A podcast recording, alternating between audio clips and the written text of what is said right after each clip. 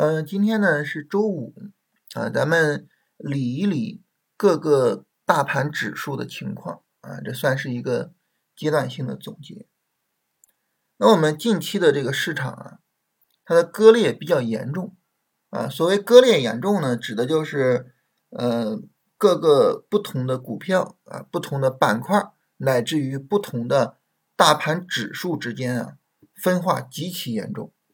啊，乃至于说有的呢是上涨趋势，有的呢已经是下跌趋势，啊，分化特别严重。所以这个时候呢，我们在聊大盘指数的时候呢，也对我们啊常看的、常用的大盘指数做了一下简单的划分。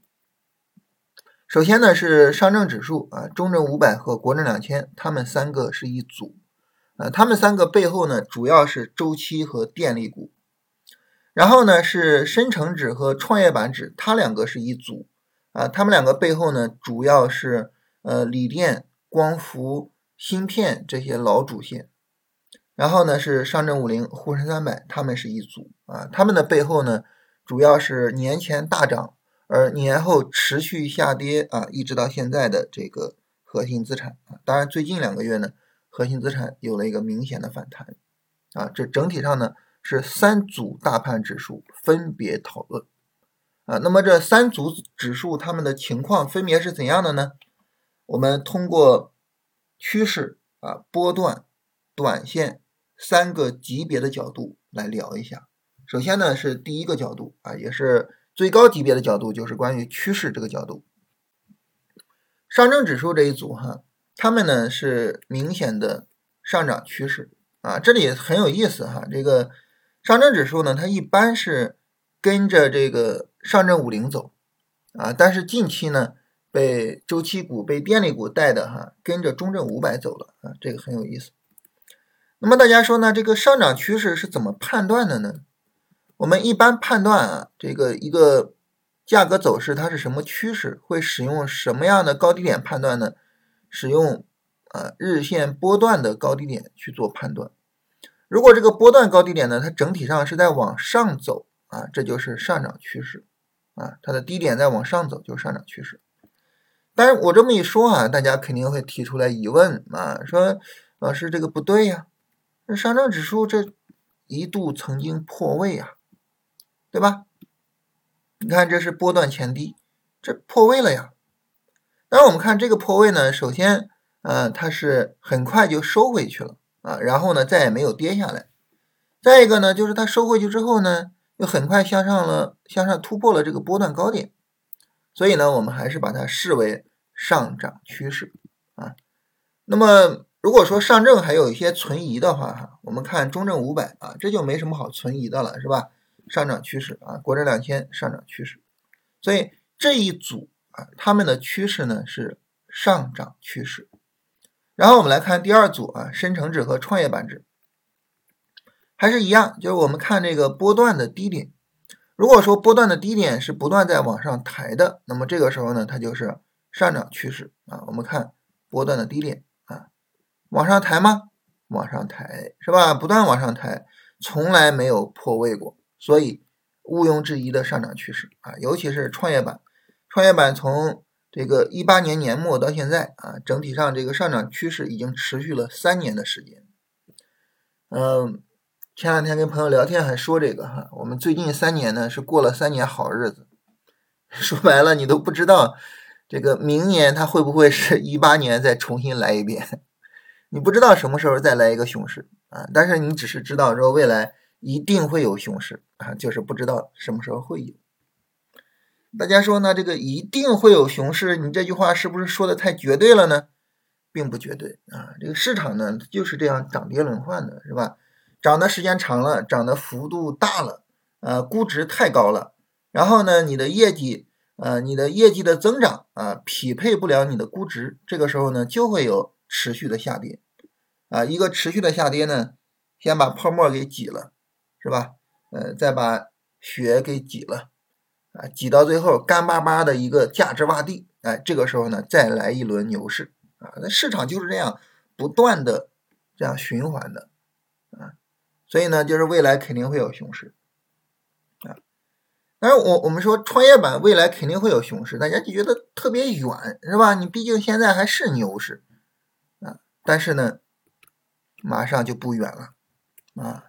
这是最后这一组啊，上证五零、沪深三百这一组，他们呢在事实上其实就是在熊市的过程中啊，在年前的时候，在年前那个核心资产那个超大牛市之中，真的没有人想到，就是就过了个年。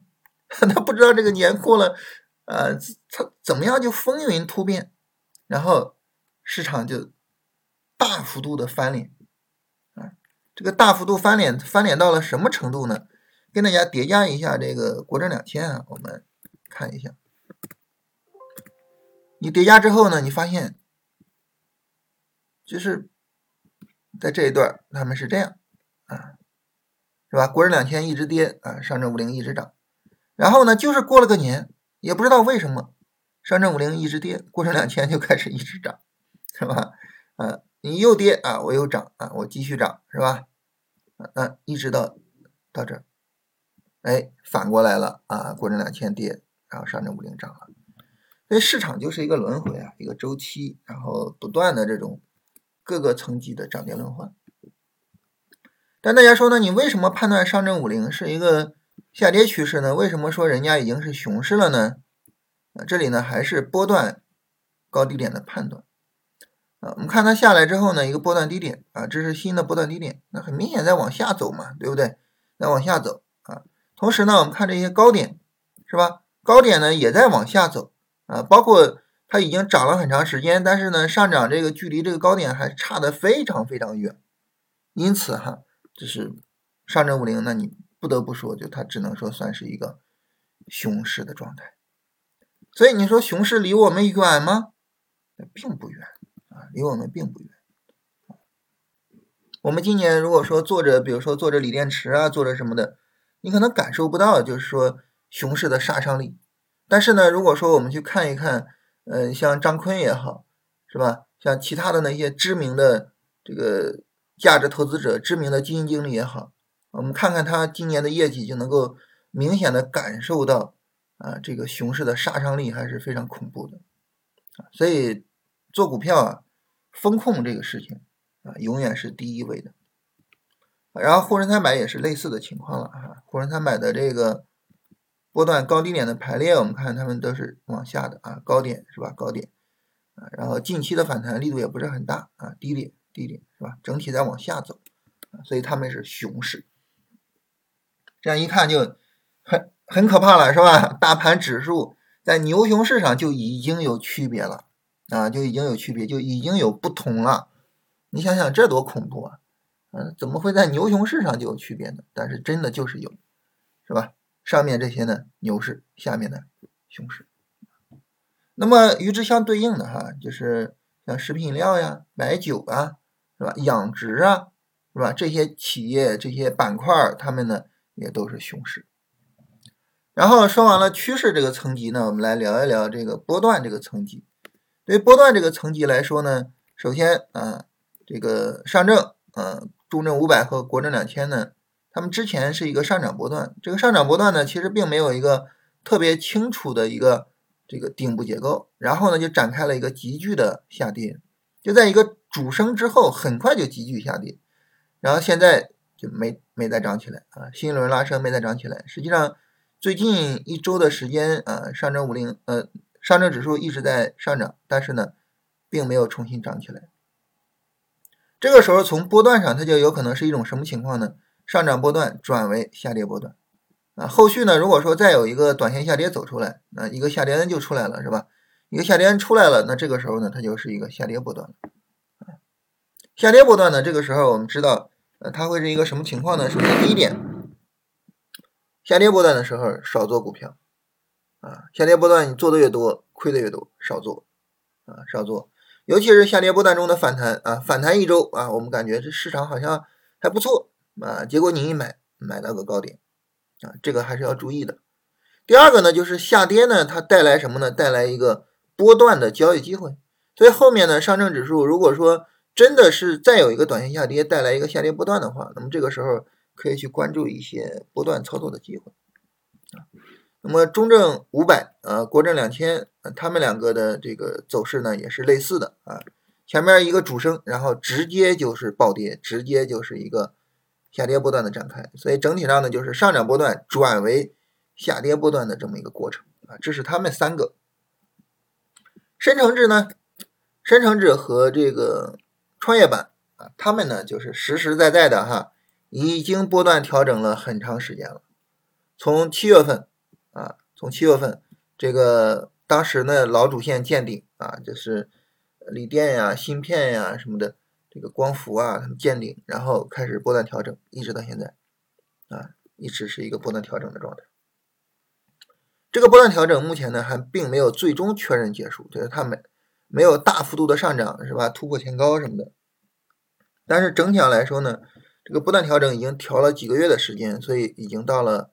调整的末端啊，后续呢不排除会有一个新的不断上涨，所以现在呢还是啊，就是对这两个指数还是相对来说一个比较积极的态度，是吧？它后面不排除能涨起来，所以现在呢，它的这个呃操作上来讲呢，会比较去关注这两个指数以及这两个指数背后的板块啊。当然我们说了，它们背后就是锂电呀、光伏啊、储能啊，是吧？然后芯片呀，是吧？就这些板块会特别的去关注一下，啊，这是他们。最后呢，就是上证五零和沪深三百啊，他们是什么呢？他们是在熊市之中呢展开波段反弹，这个波段反弹已经持续了很长时间，啊，但是持续了很长时间呢，你发现它并没有突破这个高点，啊，当然今天盘中过了哈，就是它并没有有效的突破这个高点，所以整体的波段反弹的力度啊，并不是很强。并不是很理想，所以这个时候呢，实际上还是有点危险，还是有点危险啊！不排除说它还需要一个新的波段下跌啊。如果说上证五零再有一个新的波段下跌，但是跌不下去的话啊，这个熊市呢就结束的可能性。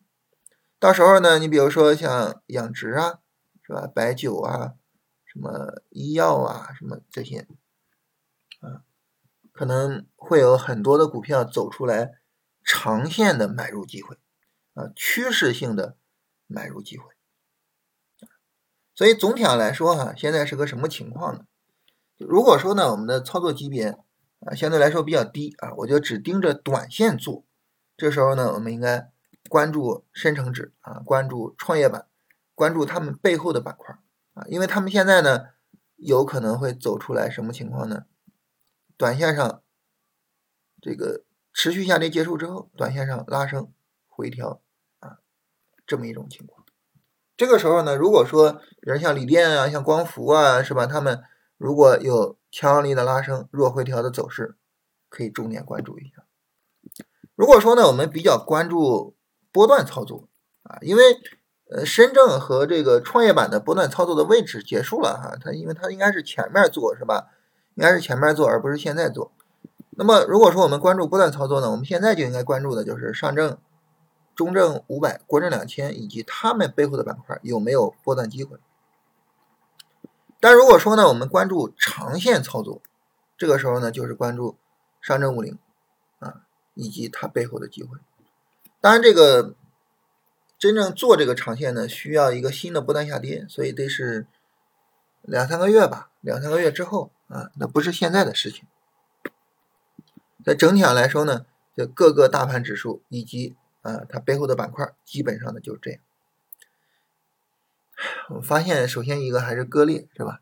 另外一个呢，下跌之中呢看到机会，啊，下跌之中看到机会，下跌之中呢看到盈利的可能性，上涨之中呢看到风险，上涨之中呢看到见顶的可能性，啊，这个呢。还是应该成为我们比较基本的思维方式啊，这是跟大家理一理这些情况哈。那么大家呢，如果说哎对什么交易感兴趣，可以提前呢准备一些基本面的东西研究一下。呃，做短线呢就研究一下锂电相关的是吧？呃，做波段呢就可以看看这个周期啊、电力啊有哪些是值得去跟踪波段的，有哪些是调整小的？然后做长线的就可以看看养殖啊、白酒啊，是吧？你比较看好什么？然后如果说等新一轮下跌啊，等两三个月啊，我是否有足够的耐心？是吧这些事情呢，可以提前多琢磨琢磨。